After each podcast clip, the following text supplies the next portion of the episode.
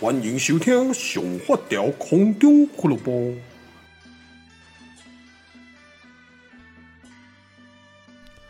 各位听众朋友，大家好久不见！哎，今天又难得回到了用电脑收录音的现场啊！真的真的音质听起来呢，就是比手机录的好。啊，很多人都说：“哎呀，你你怎么 Podcast 都用手机录？”哎，只主要只是为了要记录。哦，跟有这个内容，而不是真的要走到很专业。因为，呃，相信很多老听众朋友都知道，就是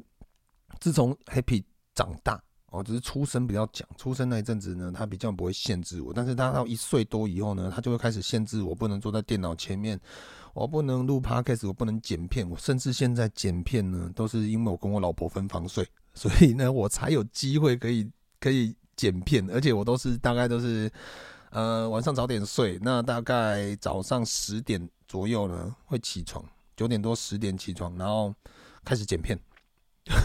然后剪到快中午，我才上去楼上把把 Happy 叫醒，然后带他去店里吃饭。这个就是我这一年多来的日常，大概就是这样子。那因为现在我的新房子呢，已经快要，我也是，我应该。我不敢讲那么满啊！我虽然房子已经等那么多年了，但是呢，呃，二楼、三楼都好了。那一楼跟四楼是我的地方，二楼、三楼是林太太选决定权哦，就是她自己可以决定她想要的样子。所以，呃，有的时候你会看我限动，可能会发一些林太太收集的扭蛋，或者是她收集的那个很多的娃娃，我都会专门帮她用个柜子让她去放。啊，这个部分呢，就是在他的地盘哦，就是他喜欢怎么放，那是他我们他的自由。但是呢，一楼跟四楼是我的地盘，就到时候我怎么装潢呢，也是我的自由。所以现在呢，因为一二三楼完成了，四楼呢其实也算完成，但为什么四楼我一直没有办法进去住？因为呢，我订的一个一个床垫床架哦，叫做打铁仔。哦，就是它可以踩下去呢，整个床就可以掀高，然后呢，它会自动掀起来啊，掀起来我们就可以在床下面呢放一些备用的棉被、枕头啊，就是给客人用的。那平常呢没有客人的时候，我就睡那一间，因为我跟我老婆因为打呼的关系，我是分房睡的，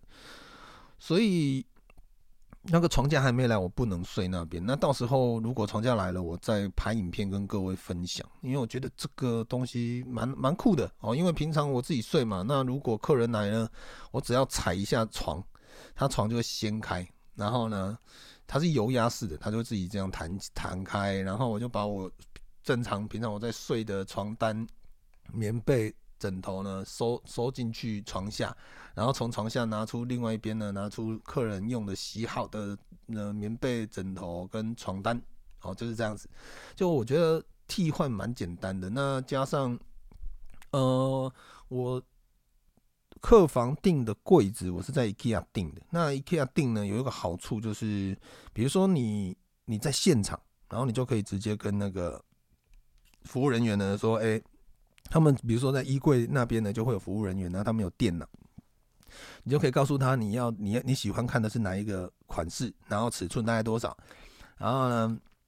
他就会看让你去选那个柜子的内装，你可以随意搭配。然后现场有电脑，就是你什么科技时代嘛，啊，你要现在点啊，你要你要衣杆晒衣杆多一点，你要抽屉多一点，你要什么空间多一点之类的。然后我就配了，因为我买五门的。我们的衣柜我觉得蛮便宜的，那三万多块而已。然后总比你去定做，然后定做那个超贵的。那先别管，呃，很多人会江湖上会传说啊，IKEA 的东西用不久啊，你讲啊，你你就是像我对我来讲啊，我就是柜子里面放就是吊嘎跟跟内裤、袜子跟一些裤子而已，就没有了。那你说要用多久，我也不不不确定。但是呢。照这样子看呢，其实我觉得用个十年、二十年，我觉得应该是没问题。因为反正我就是开开关关而已，我也不会说什么哦，里面放了黄金圣衣哦，很重，或者是呢，我坑在上面一个不透明状的那种将军在穿的那种金缕衣，没有啊，就是里面非常的简单，就是吊嘎而已。然后我的部分我有五五门嘛，所以呢，我有留了一呃，其中两门呢，我是拿来放一些，就是比较虽然我很少穿，但是呢还是要放哦。比如说滑雪的外套、雪衣、雪裤，然后还有一些冬天的外套。那其他部分我就会放一些我的摄影的东西在里面。所以我是我有选了一个透明的柜子哦，它是给你放饰品，但是我想说我可以拿来放一些呃 GoPro 啦什么或那。关起来，你衣柜打开，下面就是一排，然后又有自动感应灯。我自己另外买另外装的，IKEA 有一支，好像看长度，我那个长度的话，一支大概五百多块。然后呢，装电池的，你只要衣柜一趴开，它就会开始亮灯。然后呢，亮灯就会看到整排的运动相机跟跟微博，我就觉得。酷，然后呢，我另外另外一个柜子啊，就是留我有一个直立式是留空的，就是如果客人来这边住，可能顶多住一两天，最多一个礼拜。OK，你的行李箱你可以放，有空间可以放。然后第二呢，就是你要挂衣服啊，什么都有啊，就是给客人用的。那剩下部分都是我的。那你一定会问说，那如果客人开到我的衣柜怎么办？他要给你。就弄掉嘎呢，也 没什么好看的，所以呢，我是觉得还好啊。所以这部分呢，我要等四楼的床架好，因为我的床垫已经来了。哦我们那个这一次的主卧啊，还有那个呃主卧的部分呢，我们是选一个迪奥斯迪奥斯的那个乳胶电动床，那个是主主卧室的。然后这个电动床呢，其实是呃厂商赞助迪奥斯糖果爸爸。赞助的，然后这一个床其实也不算很贵，如果以电动床来算不算很贵，它大概是十二万多。那你会觉得说，靠，别人睡一个床十二万，我跟你讲，这是如果你真的有在研究那种床，其实这个真的很便宜。那这个是乳胶床，那因为我当时呢，因为糖果爸爸赞助以后呢，我说，哎，那我去躺他另外一个床，我想要客房的时候放。然后我就说，哦，这个好好躺哦，也是全乳胶的。然后我躺上去，我觉得我灵魂被吸走了。但因为对我来讲呢，呃，我可以省吃俭用，不去自装，不去买什么，因为反正我平常都端吊嘎。但是对我来讲，有几样东西是不能省，尤其是睡觉这件这一块哦，因为我觉得我们每天都最在最少在上面睡个六小时到八小时吧。那这个部分的话，我宁愿花。多花一点钱，对自己好一点，所以在床垫的部分呢，基本上我是不会吝啬的。所以那个时候，诶、睡到另外一张床，他们我忘记我那个乳胶垫多少钱了，好像也蛮贵的，因为它它很厚，然后是双人加大的，好像快八九万。但是后来他给我折扣，因为反正就是他们有赞助嘛，那我想说我另外再买，那那他给我一个折扣价，所以那个时候买完好像五万多块而已。那就是变成我客房以后客人可以睡，那平常我自己睡的一个很棒的一个乳胶垫。那现在那个乳胶垫已经来了，不过呢，床架还没有来，所以我一直都没有睡在那边。然后第二是，呃，很多人问说，为什么你们新家都已经搬去那么久了，那为什么都还要回旧家睡觉？原因非常的简单哦，因为我们家的猫咪都还在旧家。那你一定会问说啊，为什么猫咪都不搬过去？哦，因为原因也很简单，因为新家刚装潢完呢，会有一些甲醛、一些味道，然后还有油漆的味道什么之类，我们对猫咪不好，所以我们想说一阵子哦，我们现在新家搬去那边正式开始的话，也大概一个多月。那我们预计划大概三月三月五号左右，应该就会把猫咪全部接过来，然后呢，旧家这一边就正式停用了，好，我们这一边呢就会把一些什么该带的东西呢，就虽然都已经搬过去，但是还有一些我们平常要用的东西会放在旧家，所以到时候会带过去。那三月一号，那今天我录音的时间是三月二十七号，明天三，那二月二十七号，明天就二二八。今天是提醒，顺便提醒您，今天是年假的第三天，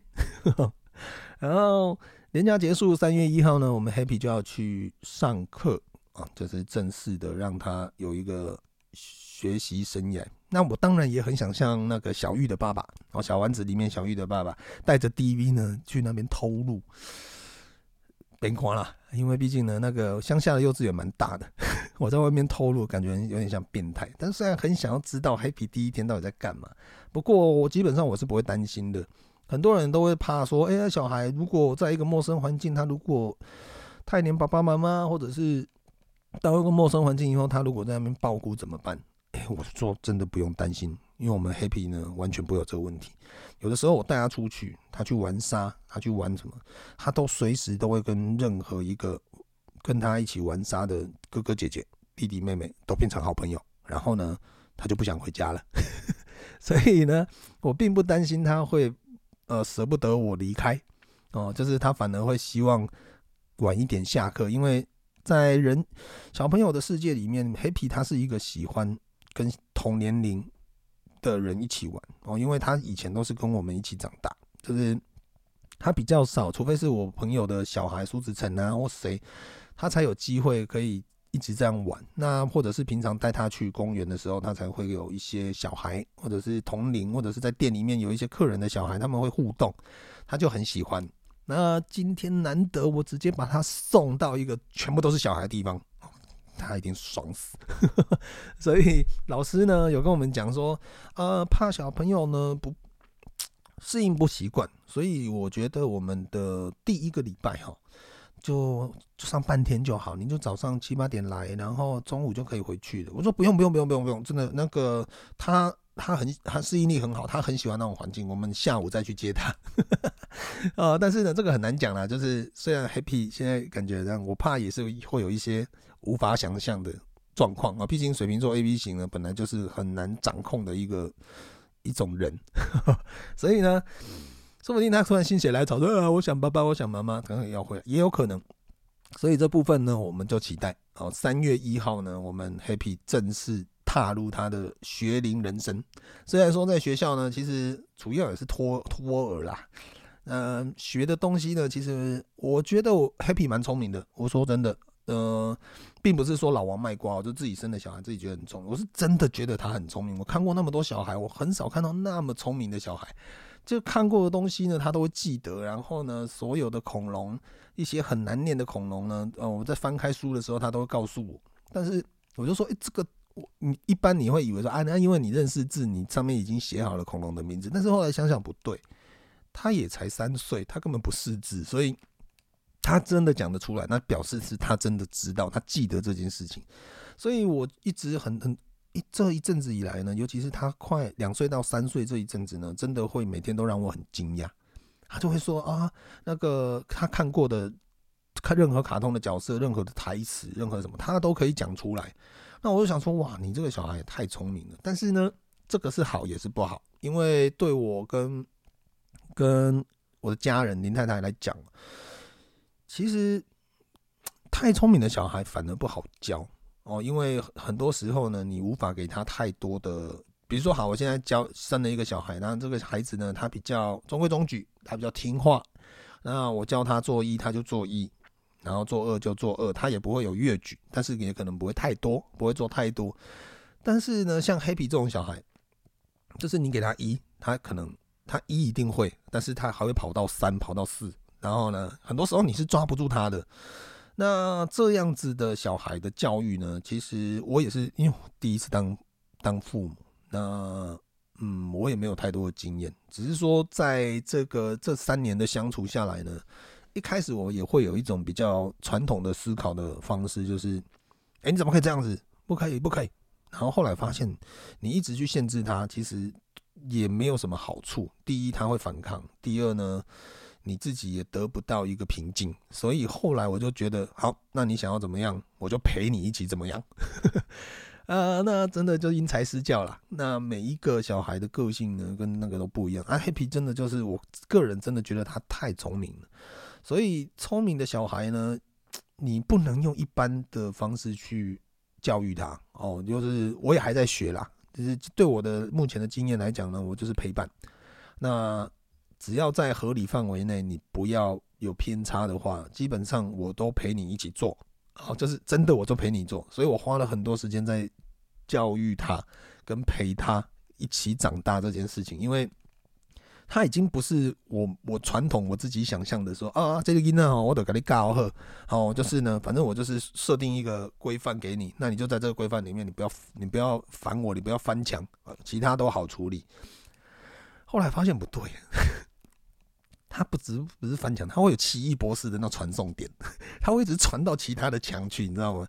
那这个部分你真的无法控制，所以真的我自己的心得是觉得，嗯，与其限制你，那我不如好好的陪你一起发疯，一起去探索这个世界。所以，嗯，某一些层面来讲，我对我来讲我蛮期待的啦，因为毕竟生一个小孩，嗯。跟以前父母亲教教育我们的方式是不一样。以前教育我们方式就是丢给学校老师啊，丢给长辈啊，然后呢，回来呢再看，嗯，你有没有你有没有乖啊？不乖的话，就是看怎么样嘛。如果太皮就打，不然就骂。那呃，到现在呢，因为你说真的，你你要你要体罚小朋友嘛，那是见仁见智。我我我是不会选择体罚啦。呃，我个人的话，我会比较倾向于。就是要么就沟通，要么我就陪你疯。那通常第二点会比较多，所以在这部分呢，呃，我会在陪他疯的过程中，告诉他你的我的底线到哪里，你不能越过这个地方。你越过这个地方的话呢，就是换你让我弄到疯啊。所以这部分是我对于生生了一个。先别说水瓶座 A B 型，就是这个星座这种人设本身就很机歪，但是呢，再加上我觉得他真的有点太聪明，所以这部分真的呃，我很期待他去学校啦。呃，虽然也有点期待老师被他搞到发疯，不过呢，说不定，因为毕竟我们都是外行，我也是第一次生小孩，说不定在学校的过程呢，老师是可以。矫正他，或者是同学那个环境呢，是可以让他乖一点哦。这个也说不定哦。那当然，我们都有心理准备，可能老师也会被他搞疯啊。不过这些都是一个，反正是一个人生的过程嘛。那我的立场，我们的立场很简单，我们陪你一起长大，你陪我一起变老。那这个过程呢，呃。我也不会给你太多的限制，反正我的底线就是你在道德可以允许的范围内，就是你可以去做你任何想做的事情，或者是在生命危险可以 合许的、合理的范围内，你去做你想做的事情，我都可以接受。剩下的部分呢，就是遇到危险我来帮你处理，但是大部分我会陪你一起去面对。好，那我觉得这种方式是我小时候没有的。小时候呢，当然都在忙，爸我爸就在外面工作，外地工作。我妈呢，就是被我阿妈压榨，然后呢，就是每天早上要，就是以前早期开自助餐的话，就是要煎很多蛋啊，什么凌晨三点要起来要煎两百颗蛋，然后卤多少只鸡腿什么，然后呢又没有，就是还要顾我们三个小孩，我妈根本没有时间，所以变成都是我姑姑在顾我们。啊，我们小时候呢，就是出去玩。有空就出去玩，就是骑脚踏车，乡下就到处乱跑，哦？这以前的社会没有现在社会来的那么危险，哦，车子也没那么多，那乡下地方呢又大，那脚踏车随便骑呢，啊，就是可以去去摘一个果树，去树上盖树屋，去去路边的水沟捞大肚鱼，哦，这是以前的状态。那现在呢，呃。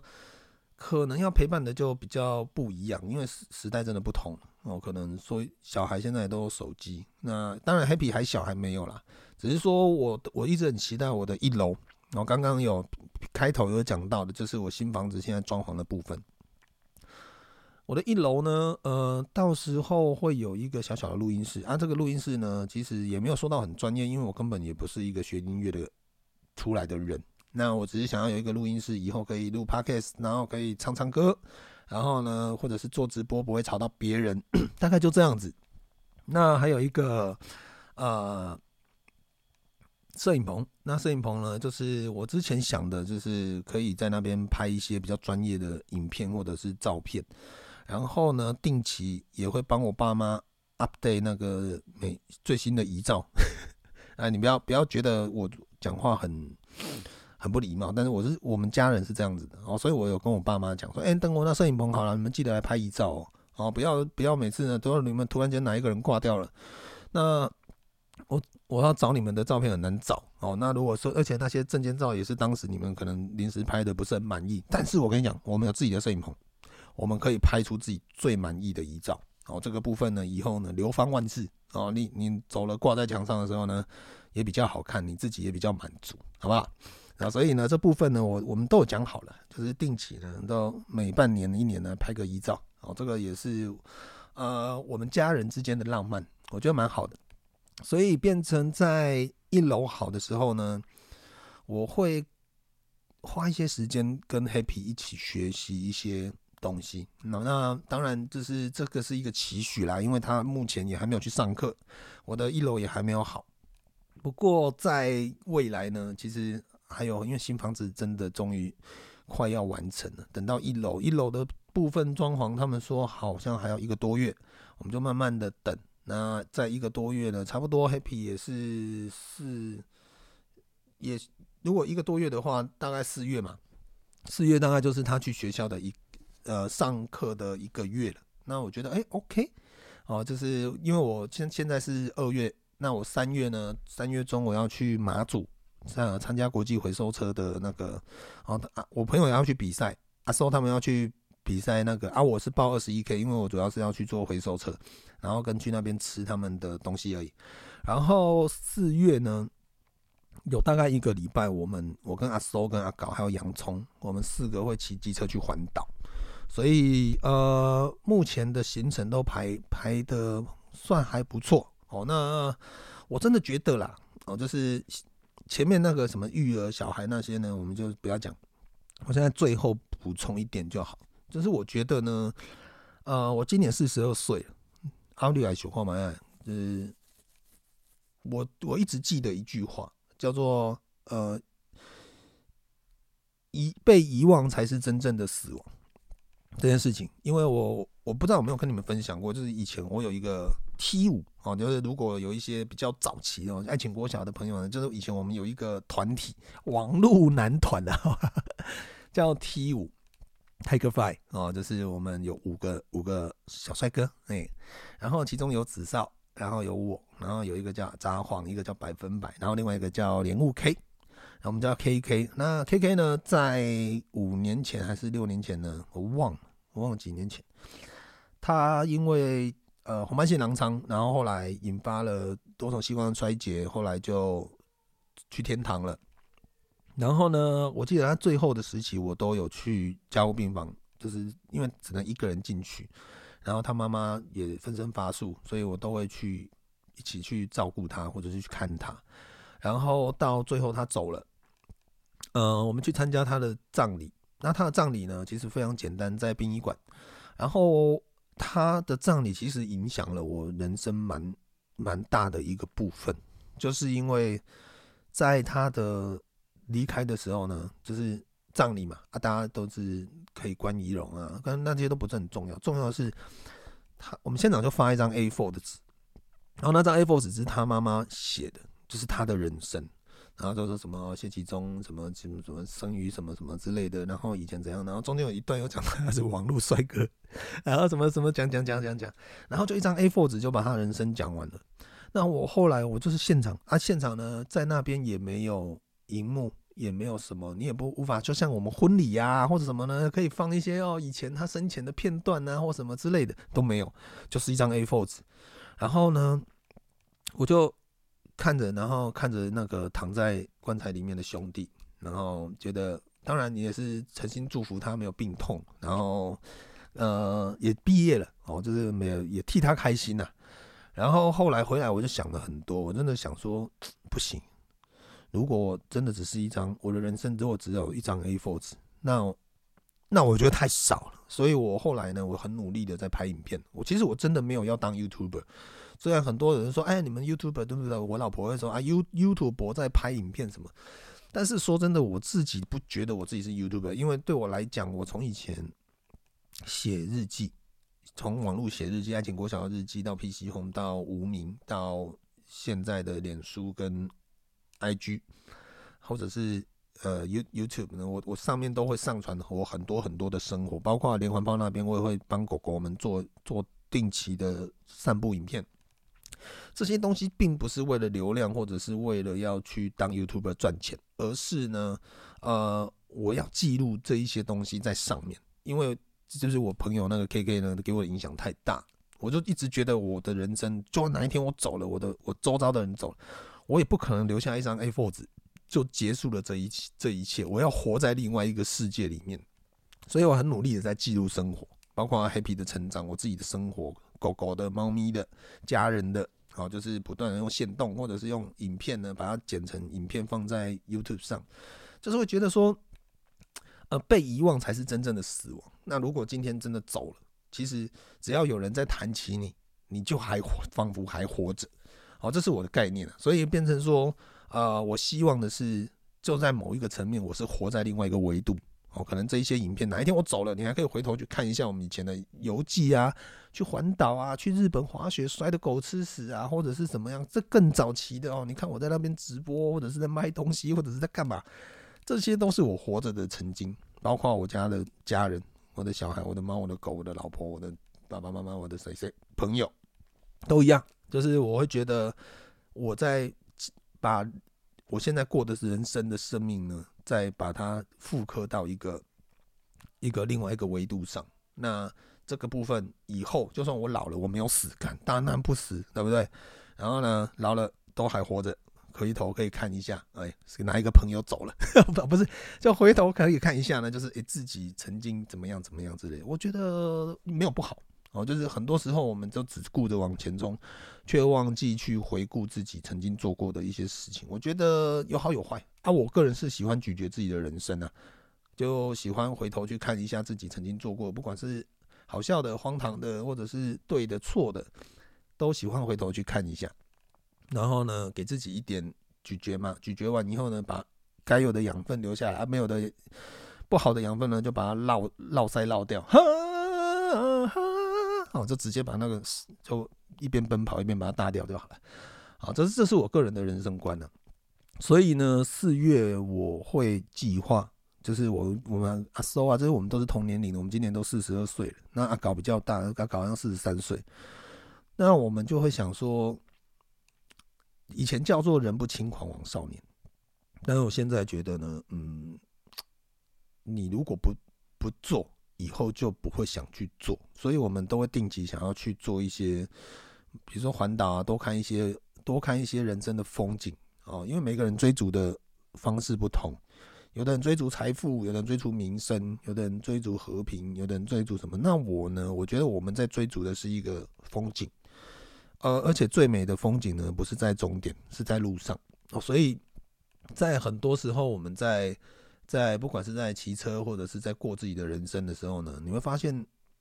有的时候你追逐的好，比如说我想要我想要完成这件事情，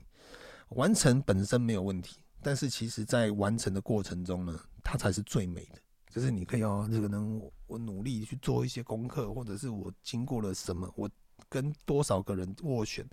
这些部分呢，它都是一个故事的本身，就像小说一样。小说是不是说我最快乐的一件事，这本小说，然后呢，他可能从从一开始到最后，他完成了快乐的事情。但是这个大家都知道，书名都写了。但是呢，你为什么要看这本小说？因为它有过程。他为什么会完成这件快乐的事？他就是那个过程才是一个故事的本身。所以呢，我觉得，呃，我们定期会去做一些旅行，或者是环岛。你会说啊，发现好爽哦，干啊，都每年都去去日本啊，去哪？其实我说真的，我。我想要去别的地方，但是因为我黄思文他就是想要去迪士尼，干我抖，你知道吗？所以呢，后来我只能说，哎，把一些时间再切割出来，跟我的朋友，男生的朋友，我们可以骑车去外面脏哦，就是脏的意思是怎样？不是去开杂宝，我说脏是那种骑车出去，然后就是吹风淋雨啊，然后呢，呃。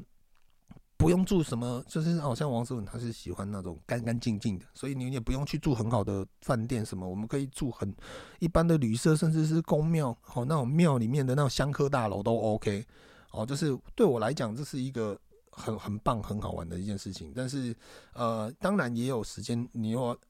家庭行程的话呢，陪老婆可能就是去住饭店，然后呢，他想要逛迪士尼，你就在外面发呆，那边等。那之后我们呢就会 happy 大一点，我们就会带他一起出国，所以可能又是另外一个新的挑战。我个人蛮期待的，大概是这样。那我我呢，呃，三月就是目前就是一几个状况，一个就是带 happy 去上课，然后呢，我的三月一号我的四楼的床架也会来，到时候呢，我就可以呃，然后还有三月把猫咪从旧家接过来新家，然后再来就是带肉肉去结扎，然后三月中去路跑，大概是这样啊。四月呢，四月中那边我们会去环岛，大概七天左右。哦，我个人都很期待啦，就是我觉得在人生的规划里面呢，有一些可以，你说你自己独立一点，你可以去完成你想做的事情，这是一件非常厉厉害的事。但是我就不是，我就是一个垃圾啊，我没有办法自己独立完成的时候，就会有很很幸运的是，周遭有很多朋友，像阿苏啊、陈立尔他们呢，就说啊，走出去，好，饭店我处理，什么路线我规划，啊，你就是负责哦，好走。所以我一直觉得我是一个很幸运的人。啊，所以这部分呢，呃，那当然当然也不能这么讲啦，因为每一个人负责不一，像我就是负责记录，啊，就是呢他们在规划行程啊，然后呢一个人在规划路线，我就是从他们在规划我就开始记录，回来呢我要花很多时间去把这一些过程剪成影片，所以我也不是一无是处啦，哦，突然间想起来呢，就觉得自己有呃更有无限的可能。好了，那今天就跟各位聊到这边了啊。那有空的话呢，再跟各位分享。我现在目前就是先记录一下我自己的这一阵子的状况跟期许，还有一些心得分享呢，跟各位听众朋友分享。那感谢你们各位真的不离不弃啊。的呃，我发现我今年的 Podcast 呢更新率非常非常的少，我就是过完过年前，然后就没有了。然后过年后前几天发了一个，就是临时录的。那今天呢比较正式一点，拿了麦克风起来录音录音了哈。那这部分呢就是期待，我期待呢之后会有更好的，因为黑皮去上课，我就更多时间。那到时候呢，可以好好的去想一下，怎在怎么用更新的方式、更不一样的方式跟各位分享啊，就是包括我的生活。但是我的初衷永远都是只有一个，就是记录生活，然后呢，让自己活在另外一个维度，就是这样子。哦，哪天我挂掉了，你们还有 podcast 可以听，还有可以听以前听到我的声音还在这个维度上啊，这个部分呢对我来讲比较重要。好，在其他的部分呢，我们在一起努力，然后希望可以有更好的故事或更棒的。东西可以跟各位分享，那感谢你们一直来的支持啦，谢谢，再见，拜拜。